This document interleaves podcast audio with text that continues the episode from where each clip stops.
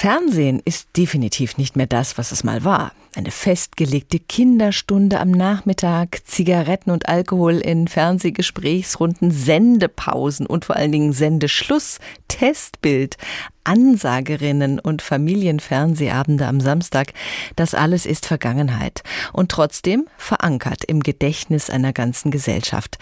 Der Berliner Schriftsteller und Autor Jochen Schmidt ist seit den 70er Jahren als Zuschauer dabei, bis 1989 auf der östlichen Seite der Mauer und er hat darüber geschrieben. Seine gesammelten Kolumnen sind jetzt als Buch erschienen unter dem Titel Zuhause an den Bildschirmen Schmidt sieht fern. Dagmar Fulle stellt uns das Buch vor und hat mit Schmidt über seine Fernseherinnerungen gesprochen. Eines gleich vorweg. Dieses Buch ist lustig. Sehr lustig. Vor allem, wenn Sie mindestens so alt sind wie Jochen Schmidt. Jahrgang 1970, weil sie sich dann auch an rund 50 Fernsehjahre erinnern, von denen vor allem die erste Hälfte viel besser war als alles, was es heute so gibt, wie ja sowieso früher alles besser war, von Ernie und Bert und der Otto Show über das aktuelle Sportstudio und Trimtrap bis zu Werbung und Videotext. Den gab es natürlich in den 70er Jahren noch nicht, weshalb es für das Fernsehkind Jochen Schmidt in Ostberlin zwar technisch einfach war, Westfernsehen zu gucken, aber rauszufinden, was da lief, das war eine echte Herausforderung. Also es gab gerüchteweise die Zeitung der Westberliner Kommunistischen Partei, der SEW, die Wahrheit hieß die. Und die gab es hier und da wohl am Kiosk. Äh, ich habe es auch einmal bekommen. Und die war ausschließlich deswegen interessant, weil da halt das Fernsehprogramm drin stand. Das heißt, wir hatten kein Programm. Wir haben so Wache gestanden, also immer abwechselnd, dass wir nicht irgendwie eine Otto-Sendung verpassen oder so.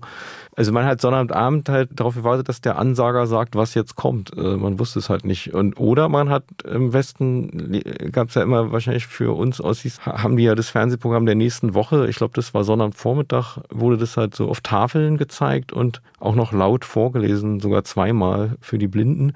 Und manchmal hat wer Dienst geschoben und das Programm halt abgeschrieben äh, für die nächste Woche. Und ansonsten eben einschalten und warten, dass was kommt sagt Jochen Schmidt und erinnert sich an wundervolle Familienabende voller Geborgenheit. Da haben dann alle gelagert, dann gab es irgendwie Stühlchen dazu. Und es war einfach schön so. Und meine Partnerin sagt immer heute, was, das war euer Gefühl von Familie, Fernsehen, das ist doch schlecht. Naja, wenn es nicht Fernsehen war, war es halt Auto. Also mehr, mehr Familie war man halt nie als im Auto oder vom Fernseher das ist schon eine schöne Erinnerung. Also ich finde es auch immer ganz okay, wenn man Sozialfernsehen, also sich dabei unterhält oder irgendwie die Sachen kommentiert und nicht einfach nur so blöde glotzt. Blöde Glotzen muss aber schon auch mal sein, findet er, und schreibt auch über das Erkunden ganz fremder Welten bei Castingshows wie Germany's Next Topmodel.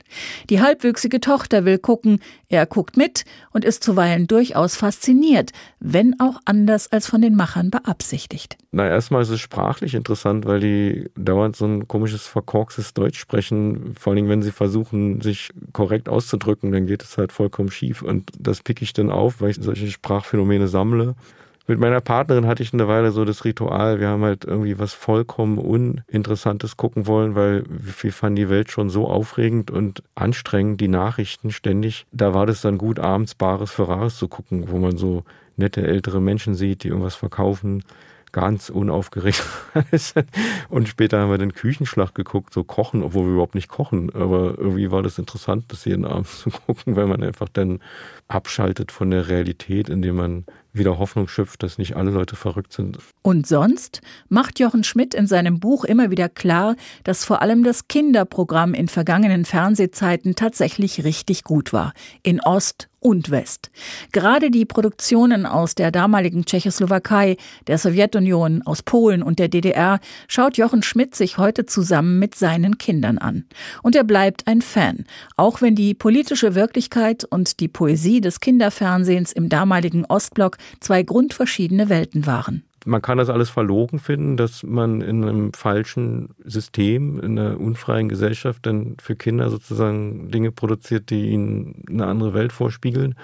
Aber ich finde es nicht verlogen. Ich finde, dass die Kinder sind der wichtigste Teil der Gesellschaft, wo man am meisten Qualität liefern müsste und am meisten darauf achten müsste, dass die nicht zugemüllt werden.